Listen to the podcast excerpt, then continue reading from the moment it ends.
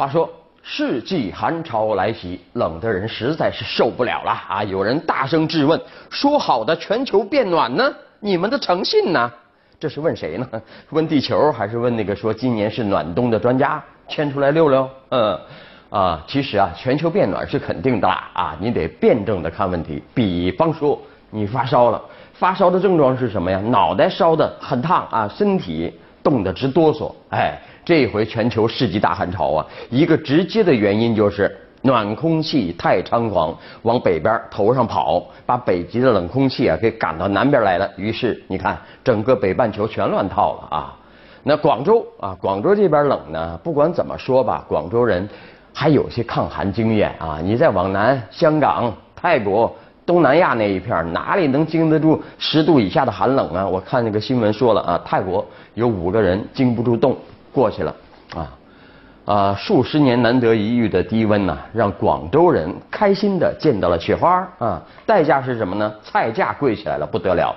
还有桃花花期呢延迟，很难赶上春节了，没花了啊。市场上什么毛衣啊、被子啊，不管好坏全脱销，连续几天。气温走低啊，我们来说说这个菜市场，肉菜市场，蔬菜价格与日俱增，尤其是叶菜价格创下了同期新高，海鲜市场也冷清了起来啊。很多卖家说了，天太冷了，海鲜都冻死了啊，因此成本增加了。嗯，还那个什么活虾什么的涨了三十块钱一斤啊，所以你看啊，熊孩子们总是有理由高兴，哇，下雪了，很高兴啊。下个雪结个冰都乐不可支，可是真当了家了才知道柴米贵啊！进菜市场那菜价高的真是买不下手啊啊！几片菜叶子要那么多钱啊！那昨天你看股市又在暴跌啊，深沪股市啊都跌了啊，超过了百分之六啊！今天呢一看情况也没好转，呃，跌破了上海那个是跌破了两千七了啊！啊，我就建议啊，把去年写过什么四四五千点指日可待呀，大反大反弹就在眼前的那些写那些文章的人都给抓起来问罪，妖言惑众，太害人了啊！你看有人把报纸上大标题二孩改成了二七，尽管正常人谁都不会信，当个笑话而已，哈哈一笑，好玩啊！那公安还不还还不是把人给抓了吗？那还有广州下雪的那一组照片。呃，估计始作俑者也被盯上了啊，也被定性成造谣了嘛。后来发现那些照片呢是几个月以前发的啊，有一个公共账号做了个专题，让广州人想象一下下雪的情景啊。这回是被人借用了，引发众人上白云山看雪的冲动啊，制造了一点麻烦啊。那刚刚过去的二零一五年啊，这个股市大家都知道啊，你看现在。啊，二零一六了，还是那个熊样子啊！不少行业也面临痛苦转型啊。呃，年终奖，这个小白领啊，像我们工作人员这个年终奖啊啊，这个呃就指望年终奖了。但是我们看深圳各行各业就职白领啊，这个有个调查数据说了啊。二零一五年呢，只有不到四成深圳白领领到或可以领到年终奖，年终奖满意度指数是二点一七，其中超过五成白领年终奖不足五千块啊。你看，气候、天气有自然界的，这还有经济方面的啊。年终奖它就是温度计，冬天估计还长着呢，怎么办？啊啊，再来看反腐败。是寒潮还是暖流，各有各的体会啊。中纪委宣布了，国家统计局局长王保安涉嫌严重违纪，目前正在接受组织调查。那王保安呢，是进入二零一六年以来呢，被中纪委正式通报的第三虎了。呃，此前有河南省委常委、洛阳市委书记陈雪峰，呃，中央台湾工作办公室、国务院台湾事务办公室副主任龚清盖两个人呢，先后被查啊。呃，王保安呢是第三只老虎啊，三人同样是涉嫌严重违纪啊。这个王保安任职国家统计局局长才八个月啊，这在十八大以后落马的官员中比较少见。你看，就在被查的当天下午还开会呢啊，就这个经济形势有关情况举行吹风会。局长王保安就当前经济形势回答记者提问。王保安说了，股市波动会对经济有影响，但影响不大。他说不大啊，他对股市呢运行呢还是充满了信心啊啊！这个刚接受完采访啊就进去了。那说那么多呀，其实想想发现他被调查的具体原因啊，统计局啊。查统计局长这事儿，一般人想不明白。统计局嘛，不就是做算术嘛？有啥权利，有啥油水啊？怎么以权谋私啊？这恐怕还真是啊。多关照反腐新闻，能长姿势啊，看清新形势。比方说教育系统，曾几何时不不不也是清水衙门吗？要不怎么有穷教书匠这么一说呢？有人又指导老马了，教书匠还是很穷啊，捞点补课费。纪委还管呢啊！你看那个打院长的老师，穷凶极恶吧？啊，穷凶极恶，改个顺序就是穷极凶恶啊！穷极了嘛，所以凶恶嘛。好吧，我向你们体育老师问好。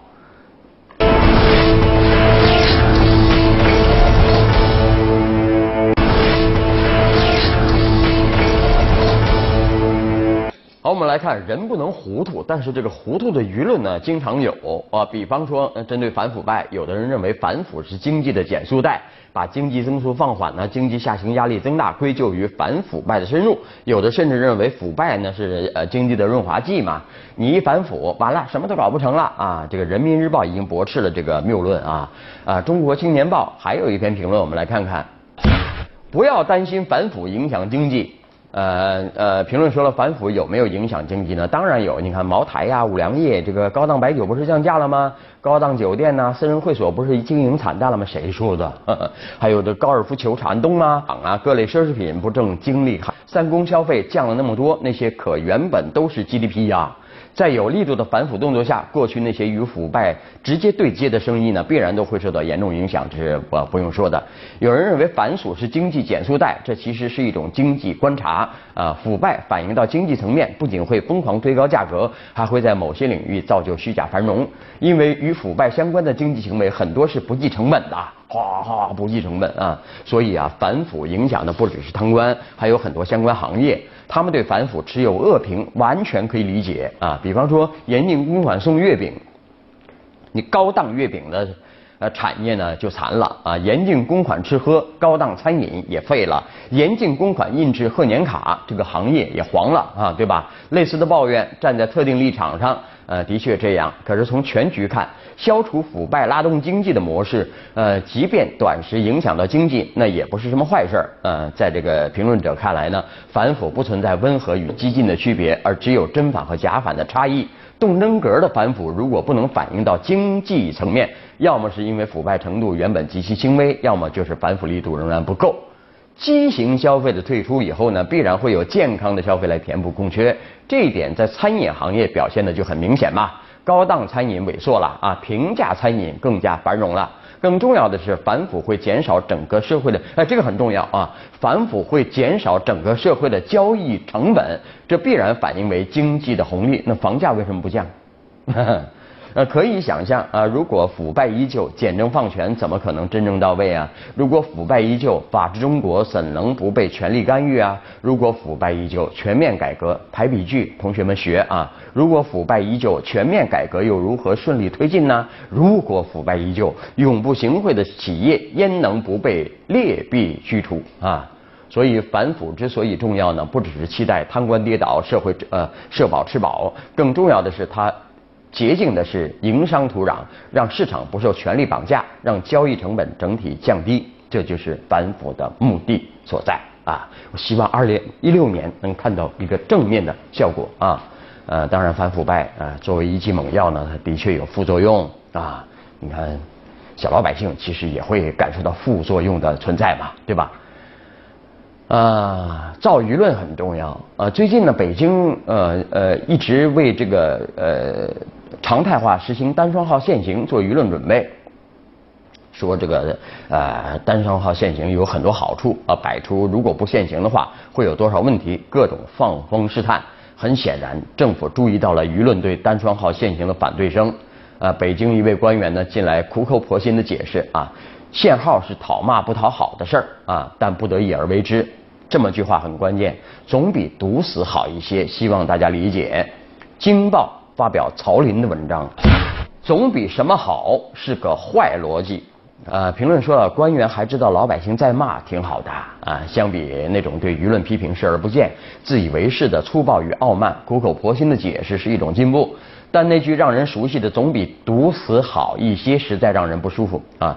日常中我们听到多少部门用过这样的逻辑啊啊？舆论批评大拆大建，他会说总比原地踏步好。呃，公众批评大吃大喝，会说总比把钱塞呃个人腰包好；公众批评摄像头侵犯隐私，他说呃总比光天化日下被偷被抢好；公众批评一刀切的禁止学生春游，啊他会说总比万一出事故好，总比什么好的比坏逻辑，似乎已经成为官方受到质疑时万能的防卫盾牌。这个逻辑貌似替公众考虑，其实不讲理啊！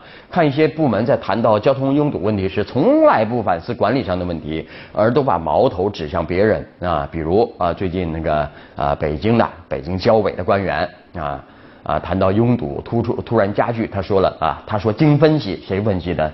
呃，油价大幅走低，刺激使然，这是第一。第二是网络约车加剧道路拥堵。第三是注册十几万辆车，每天活跃的有六万辆，一天六七十万单在路上跑。管理部门你看永远是没问题的，问题永远都是你们车主的啊，这是逻辑啊。所以永远是拿车主拿车开刀。呃，柿子捡软的捏，呃，广州就捏了一个最软的柿子，外地牌的专车，呃，呃，如果我说比毒死好一些的选择可能有很多，为什么非得是单双号限行呢？这是曹林说的啊。另外一种坏逻辑，呃，就会跳出来，那你说呀，什么方法更好呢？你能提出什么可操作性的建议呢？提不出具体具体的建议，你就别说了吧。嗯，有时候呢，不是呃当官的说。这旁边那个不明身份的说：“你行你上啊，没办法啊，呃呃，什么意思呢？就是说已经很不错了啊，总比那谁谁谁好啊。你觉得不好，那你提一个好的啊。你觉得这里不好，那你滚去好的地方啊啊，人滚地流啊。所以说，你看听不进批评，不让人说话的逻辑，一言以蔽之，它都是坏逻辑啊。好了，稍后你来我往。”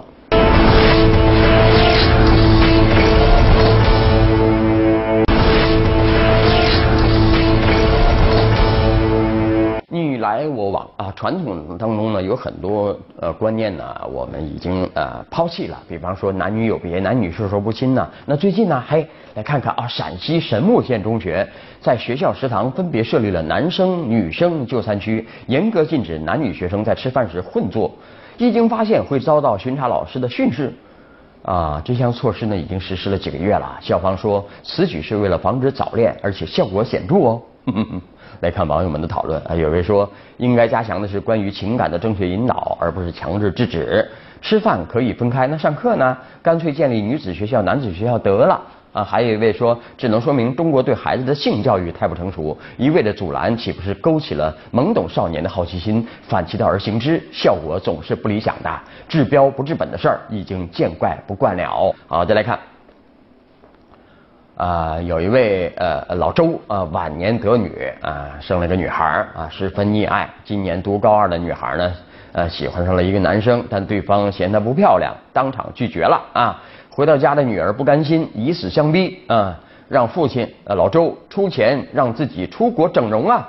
呃，于是这位啊周爸爸啊挪用公款三十五万给女儿啊呵呵去整容，哎，怎么办？后来不抓了吗？涉嫌非法挪用资金被抓了啊！来看看网友们的围观，有位说还有这样坑爹的，还有这样溺爱孩子的，只能说不是一家人不进一家门啊！还有位说当爹的是真爱女儿，可是不会教育女儿，这下把自己家庭的美好生活都葬送了。好了，今天节目就这样，明天晚上我们还接着聊，拜拜。天边夕阳再次映上我的脸庞。